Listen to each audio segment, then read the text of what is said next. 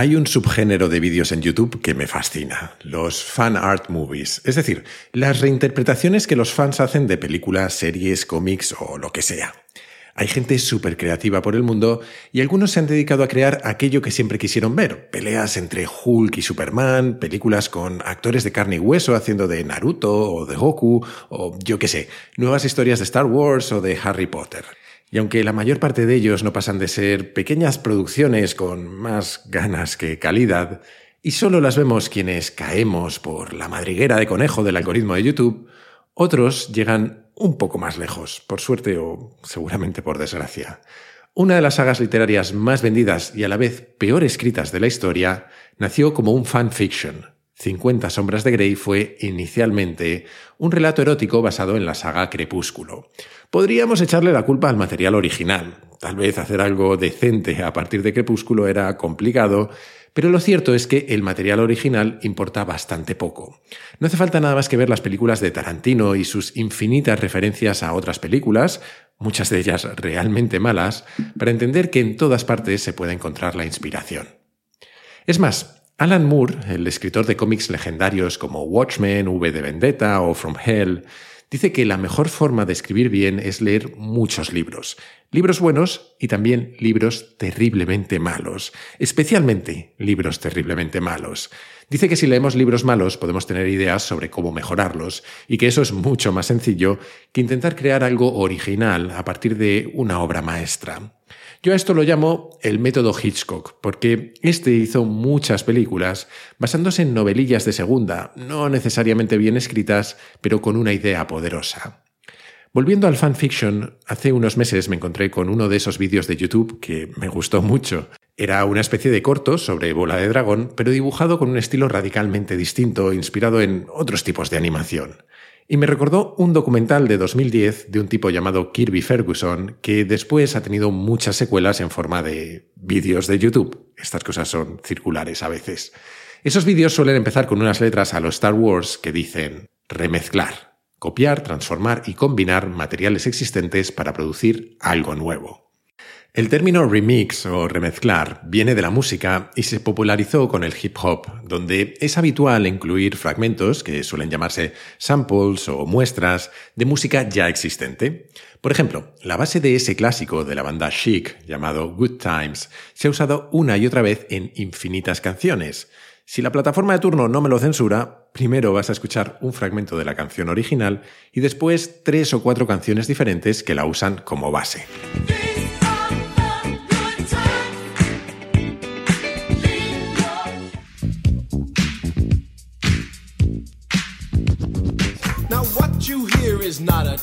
I'm rapping to the beat. And me, the groove, and my friends are gonna try to move your feet. So the kind of crowd, what a scene. Pulling up with Jodeci, blasting up for 15. Oh, so yeah. my ride, girl, see my got the good life, no stripe, real nice. And I'm a papa, my son Trey. Eu sou velho caderninho de telefone, com nome e o número de um monte de mulher.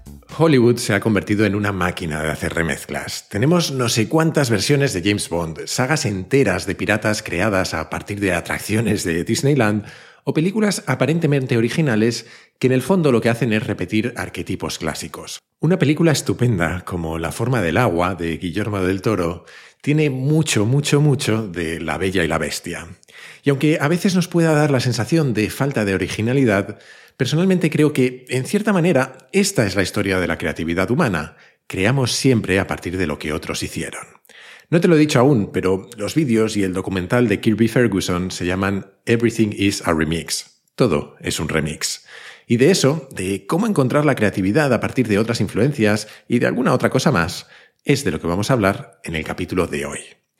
Y es que mezclar temas es una forma estupenda de construir cosas nuevas. De hecho, es la base de este podcast. Ya sabes que muchos de los capítulos de Kaizen acaban resultando un cóctel a veces extraño de temas e ideas que no tenían mucho que ver entre sí. Y es también la manera en la que intento hablarte muchas veces de empresas como tuyo, el patrocinador del capítulo de hoy, porque intento que escuches con atención, ya que creo que pueden interesarte. Ya te los había recomendado en la temporada anterior como una forma de venganza contra un seguro tradicional que me había hecho la vida imposible durante unos meses con unas goteras. Pero ahora puedo hacerlo con conocimiento de causa porque contraté con ellos el seguro de esa casa que tengo en la serranía de Cuenca y mi experiencia ha sido alucinante. Me encanta tener patrocinadores así. Aunque puede parecerlo, no es que tuyo venga del futuro, sino que las demás aseguradoras están muy anticuadas. Hice el presupuesto y la contratación en minutos a través de Internet. No había letra pequeña ni cosas raras. Todo estaba explicado claro y con palabras normales para que lo pudiera entender cualquiera. Es un seguro 100% digital y está todo disponible en una app. Y encima no tiene permanencia. Es una suscripción mensual como las de la mayoría de los servicios que usas en Internet. Y si quieres pasarte a tuyo, pero tu seguro actual no vence hasta dentro de unos meses, ellos se encargan de todo, lo cancelarán por ti cuando acabe y no te cobrarán nada hasta entonces. Así que no hay excusa. Entra en tuyo.com con i latina o a través del enlace que te he dejado en las notas del capítulo y descubre cómo proteger tu casa con tuyo. Seguro que te interesa.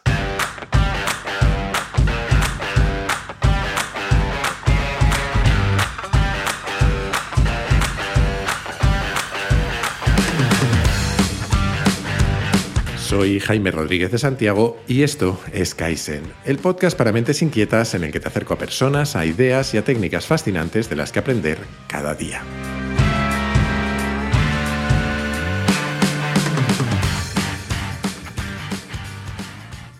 Retomamos esta serie sobre la creatividad y volvemos al libro que te decía la última vez que jamás pensé que leería, el de una coreógrafa de Broadway llamada Twyla Tharp. Ella partía de la premisa de que podemos ser más o menos creativos de manera natural, pero que, como todo, la creatividad se puede trabajar, entrenar y facilitar. En el primer capítulo, de hecho, hablamos de dos ideas concretas. Por un lado, de los rituales y los hábitos con los que prepararnos para el trabajo creativo y por otro, de cómo descubrir cuál es nuestro ADN creativo, es decir, de qué manera miramos el mundo, si lo hacemos de forma general, tratando de capturar una imagen lo más amplia posible, o si nos gusta perdernos en los detalles.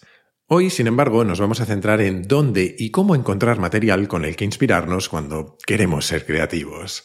Y tiene pinta de que va a ser un pequeño remix de las ideas de Twyla Tharp con las de algunos otros autores. Pero vamos a empezar por ella y por una de sus fuentes de inspiración preferidas, la memoria. De hecho, dice Tharp que hay muchas formas de memoria, tantas como formas de percibir el mundo, y que cada una de ellas es una posible fuente de inspiración. Habla, por supuesto, de nuestra capacidad para recordar cosas, pero no necesariamente en un sentido preciso o fotográfico. Según ella, la creatividad tiene más que ver con mezclar aquellos hechos, ficciones o sentimientos que tenemos guardados y encontrar nuevas formas de conectarlos. Las metáforas, sin ir más lejos, son seguramente el mejor ejemplo de ello. En unas pocas líneas, el Macbeth de Shakespeare dice que la vida es una llama breve, una sombra andante, un mal actor y hasta un cuento narrado por un idiota, lleno de ruido y furia que nada significa. Y esas palabras resuenan con nosotros porque podemos conectarlas con la imagen de la llama de una vela que se apaga, las sombras, los malos actores y hasta de idiotas contándonos historias. Puede que incluso en un podcast, aunque espero que no en este. Si lo que Shakespeare o Cervantes escribieron hace 400 años aún nos impacta, es porque encontraron la forma de apoyarse en nuestra propia memoria, en que seamos nosotros los que completemos sus palabras con nuestras memorias y nuestras sensaciones y nuestros sentimientos. Dice Tharp que para apreciar del todo el poder de la memoria como fuente de inspiración, debemos fijarnos en otras formas de memoria menos habituales.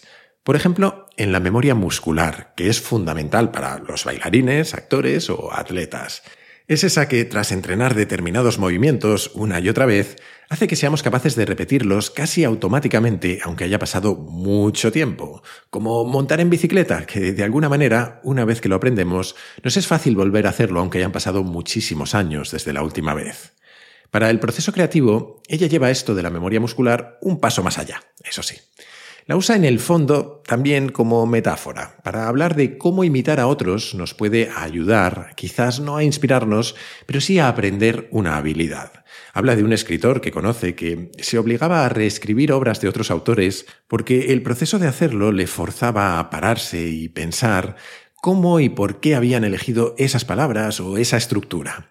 Cuenta también cómo Raymond Chandler admiraba tanto a Hemingway que se dedicó a escribir imitaciones para quedarse con aquello que más le gustaba de su estilo. La lección, según Tharp, es que copiar es una excelente forma de aprender, aunque no esté de moda en un mundo en el que a todos nos dicen constantemente que seamos originales. Que por cierto, eso de decirle a otros que sean originales es un consejo un poco de mierda. Perdóname que lo diga así.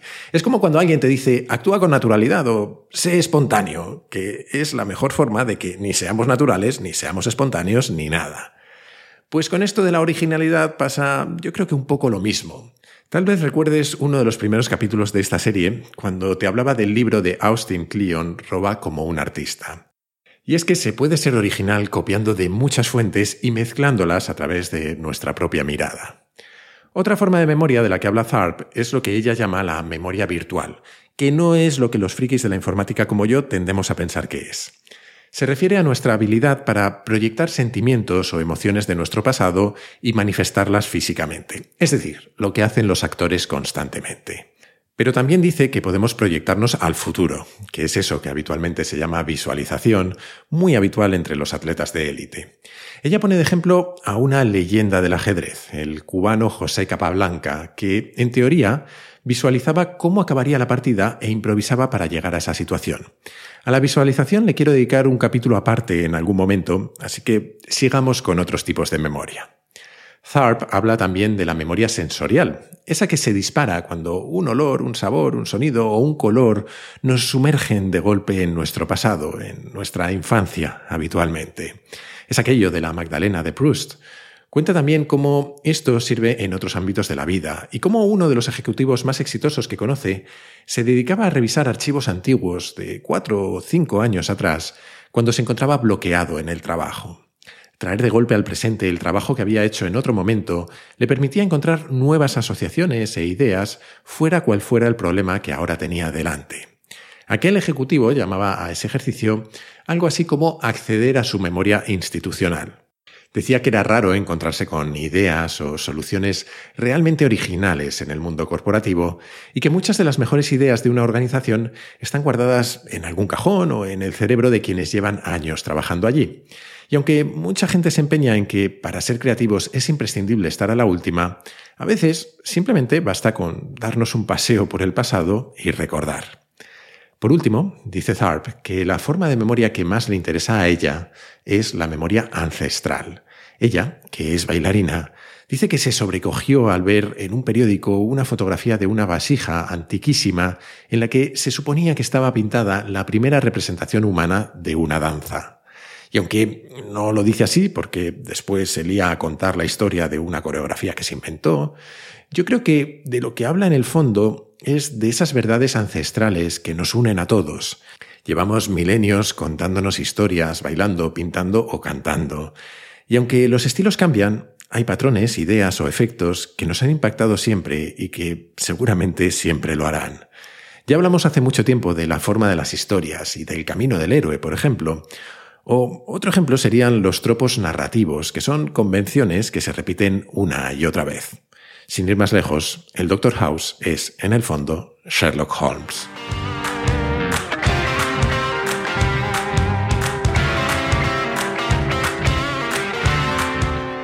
En inglés suele decirse que para ser creativo necesitas pensar fuera de la caja, una especie de metáfora para expresar que necesitamos salirnos de los límites habituales.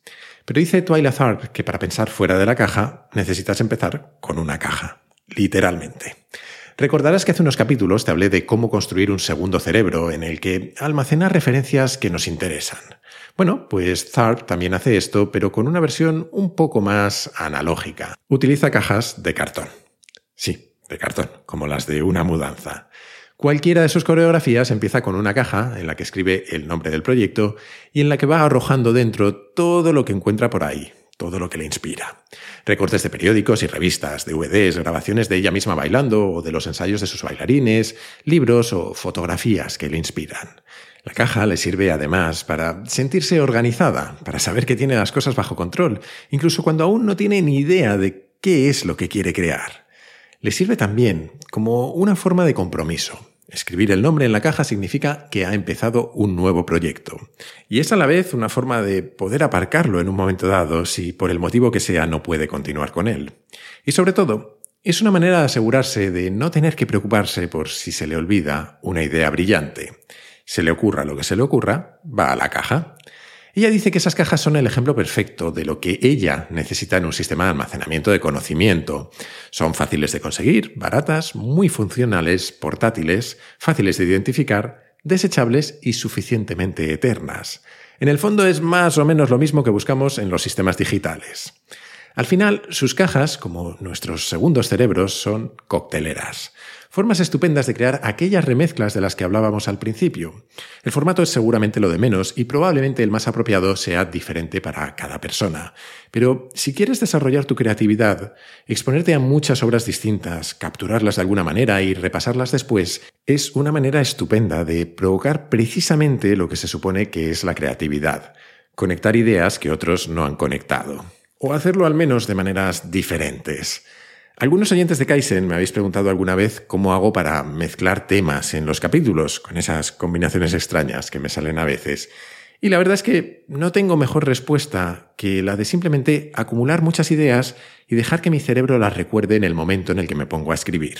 Creo que no hay mucho más secreto que el de agitar la coctelera y ver qué cosas se pegan entre sí. O a lo mejor es que no sé explicarlo mejor, la verdad. En cualquier caso, esto de acumular ideas es más habitual de lo que parece.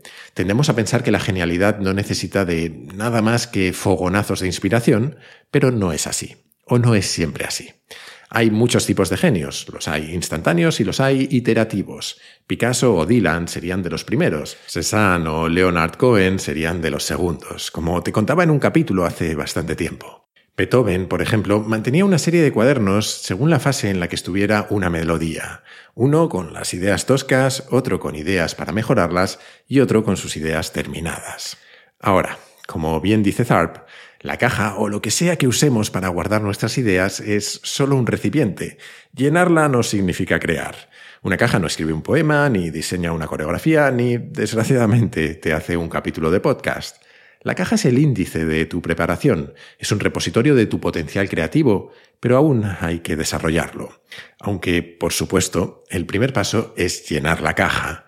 Y para eso necesitamos ideas.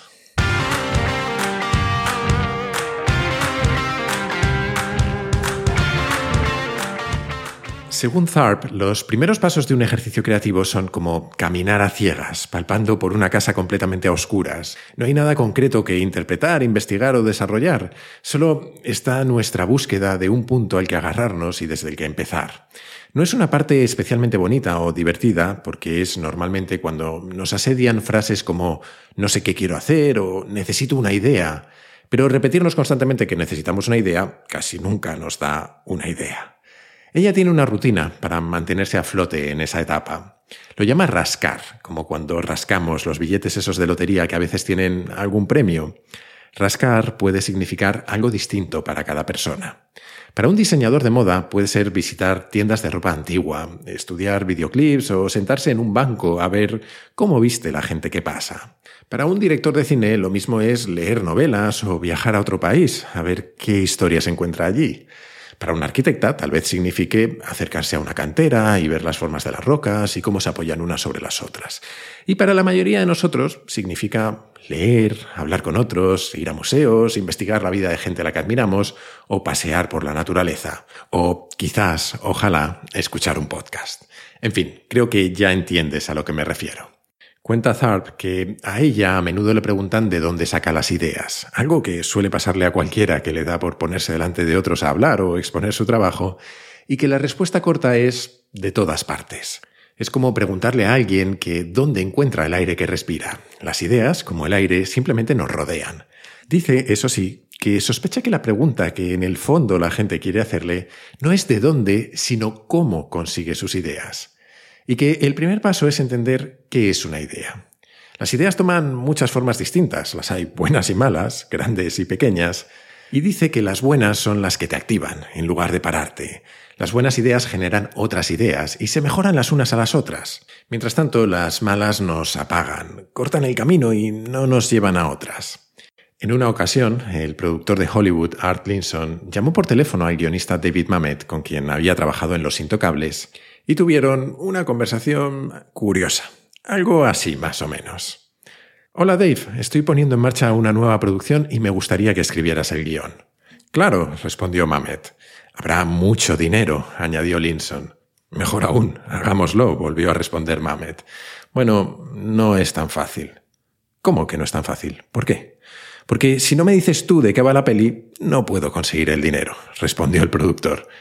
¿Vale? Eh, ¿de, ¿De qué quieres que vaya? No sé, por eso te estoy llamando. Tal vez sea una peli de aventuras. ¿Ok? Si eso es lo que quieres, puedo hacerlo. Sí, eso es lo que quiero. Algo que pueda tener un casting atractivo. Dos tipos, por ejemplo. Vale, creo que puedo hacer algo así. ¿Vas a decir algo más, Dave? Se supone que las ideas son tuyas, no mías. Bueno, ¿qué te parece dos tipos y un oso? En Hollywood, una peli de aventuras con dos tipos no es precisamente una idea. Dos tipos y un oso empieza a serlo. Tharp pone esta conversación como ejemplo de que casi nunca tienes una buena idea hasta que mezclas dos ideas pequeñas. Aquella peli, por cierto, acabó llamándose El desafío y la protagonizaron Anthony Hopkins y Alec Baldwin. Bueno, y un oso. En cierta medida, la diferencia entre una buena y una mala idea es la que hay entre la trama y la narrativa. Una trama sería murió la reina y después murió el rey. La narrativa sería murió la reina y después murió el rey porque se le había roto el corazón. Lo que para unos es un oso, para otros es un corazón roto. Tharp también diferencia entre las pequeñas y las grandes ideas. Dice que rascando no se llega a las grandes ideas, son ellas las que vienen a ti de manera misteriosa, no buscada y a veces ni siquiera bienvenida, especialmente cuando son imposibles de ejecutar. Dice que siempre hay algún motivo detrás de ellas, normalmente querer captar la atención de otros o forrarse a ganar dinero, o ambas. Dice que a ella le asaltan una o dos veces al año cuando se empieza a agobiar por lo fugaz que es su trabajo, por lo poco que dura una danza, y se empieza a obsesionar por querer hacer algo que permanezca en el tiempo. Básicamente cuando quiere que la gente recuerde que ella estuvo allí. Y son grandes ideas porque ocupan toda tu mente y si te comprometes a ellas ocuparán todo tu tiempo y toda tu energía, como lanzar una empresa, por ejemplo. Pero también son grandes ideas porque por sí mismas no significan nada son poco más que un sueño o un objetivo. Dejan de existir si no somos capaces de darles vida a través de una cadena continua de pequeñas ideas. Si no se nos ocurre un nombre para la empresa, si no encontramos una forma de diferenciarnos de la competencia, si no convencemos a nuestros inversores, si no encontramos a los mejores empleados, si no pasan un montón de cosas, la gran idea se descompone y se evapora en la nada. Es por eso por lo que rascamos en busca de pequeñas ideas, porque sin ellas las grandes no existen. Tharp me descubrió un libro que no he leído aún, pero que compré inmediatamente solo por su título. Zen y el arte del mantenimiento de motocicletas. Al menos me queda el consuelo de que no soy el único que hace mezclas extrañas de temas. Al parecer, en ese libro, el autor cuenta la historia de una chica a la que daba clase en la universidad, una alumna disciplinada y estudiosa, de la que, sin embargo, se decía que no tenía creatividad, se había propuesto escribir un pequeño texto de 500 palabras sobre los Estados Unidos, pero no se le ocurría nada. El profesor le dijo que el tema era demasiado amplio y le propuso que lo hiciera sobre Bozeman, la ciudad de Montana en la que estaban. Cuando llegó la fecha de entrega, la chica se presentó con las manos vacías. Había sido incapaz de pensar en nada, así que el profesor le dijo que pensara en algo más pequeño aún, como la avenida principal de la ciudad. Pasados unos días, ella volvió de nuevo con las manos vacías y visiblemente angustiada. Esta vez, y ya un poco cabreado, el profesor le dijo, Fíjate en algún punto más pequeño, eh, fíjate en un solo edificio, fíjate en la ópera de Boseman y empieza a escribir por el ladrillo que está arriba del todo a la izquierda. Los ojos de la niña, detrás de aquellas enormes gafas de cristal grueso, se abrieron de par en par. Volvió a la siguiente clase con una mirada confundida y entregó al profesor un ensayo de 5.000 palabras sobre la fachada de la ópera de Boseman, Montana. Me senté en la hamburguesería de enfrente, le dijo, y empecé a escribir sobre el primer ladrillo y después sobre el segundo, y para el tercero salió todo de golpe y no pude parar de escribir. Esta historia me recuerda a la de otro estupendo libro sobre creatividad y escritura, el de una novelista llamada Anne Lamott. Se titula Bird by Bird, pájaro a pájaro en castellano, y su título está inspirado por una historia familiar. Su padre era escritor, como ella, y cuando eran niños, a su hermano pequeño le mandaron de deberes hacer una redacción sobre los pájaros. Una mañana lo encontraron desesperado, sentado en la mesa de la cocina, al borde de las lágrimas y rodeado de papeles en blanco, un montón de lápices y unos cuantos libros sobre pájaros sin abrir. La inmensidad de la tarea que tenía por delante le sobrepasaba. Su padre se sentó junto a él y, abrazándole, le dijo Pájaro a pájaro, chaval. Solo ve escribiendo pájaro a pájaro. Y es que, como el partido a partido de algún que otro entrenador de fútbol, empezar por ideas pequeñas y hacerlas crecer es una de las mejores formas de enfrentarnos a actividades creativas que nos sobrepasan. Bueno, y en realidad es una de las mejores formas de enfrentarnos a casi cualquier situación que nos sobrepasa.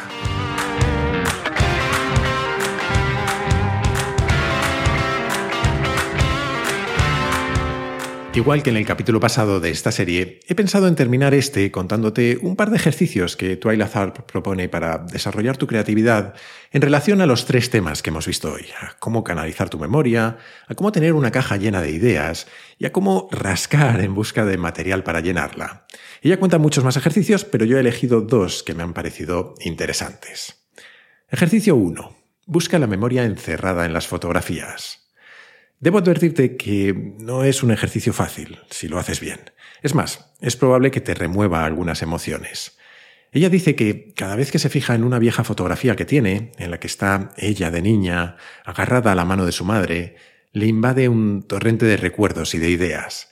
Piensa en el impacto que su madre tuvo en su vida creativa, empezando por su nombre, Twyla, escrito con W e Y, porque su madre pensaba que quedaría bien en los carteles o los periódicos cuando se hiciera famosa o cómo tocaba para ella escalas al piano cuando apenas tenía unos meses para que entrenara su oído. Dice que cuando mira esa fotografía ve a una pequeña persona emocionada de enfrentarse al mundo real, aunque un poco tímida aún, por lo que se agarra al dedo de su madre. Le gustan las piedras que se ven al fondo, porque las puso su padre para que le sirvieran de escenario. Se fija en la posición del cuerpo, en la expresión de su cara, el corte del pelo o la manera en la que la madre extiende su brazo. El ejercicio que ella propone es básicamente esto. Busca una foto tuya de hace tiempo y estudiala. ¿Qué hay en ella que se parezca a lo que eres hoy? ¿Qué no se parece en nada? ¿Por qué? ¿Qué ha cambiado? ¿Qué te ha llevado ahí? Nuestra memoria está ahí, agazapada, esperando a que nos hagamos este tipo de preguntas, y enfrentarnos a ellas puede despertar muchas emociones. Si eres como yo y no te apetece esa experiencia, una alternativa menos emotiva es buscar una foto que no tenga nada que ver contigo y simplemente analizarla al detalle, intentar entender qué pasa en la escena y por qué. Ejercicio número 2. Ponte un reto. El ejercicio consiste precisamente en eso, en ponernos un reto a nosotros mismos. Una vez George Harrison decidió, como un juego tonto, que iba a escribir una canción a partir del primer libro que viera en casa de su madre cuando fuera a visitarla. Llegó, eligió un libro al azar, lo abrió por una página cualquiera y leyó dos palabras. Gently Weeps. Así nació una canción legendaria, While My Guitar Gently Weeps. Dice Tharp que nos podemos poner todo tipo de retos a nosotros mismos, independientemente del medio en el que trabajemos. Puedes proponerte pintar algo usando solo tonos de verde. Puedes intentar escribir una historia sin usar el verbo ser. Puedes grabar una película de 10 minutos sin cortar ni un momento. Al final, los límites, las restricciones, al contrario de lo que pueda parecer, nos ayudan muchas veces a ser más creativos, como cuando a Antonio Mercero se le ocurrió rodar toda una película dentro de una cabina de teléfono, o como cuando Rodrigo Cortés, décadas después, decidió darle una vuelta de tuerca al tema y hacer una peli entera dentro de un ataúd, donde, como te puedes imaginar, no hay mucha luz. Ahora que lo pienso, ¿se podría hacer un capítulo de podcast sin hablar?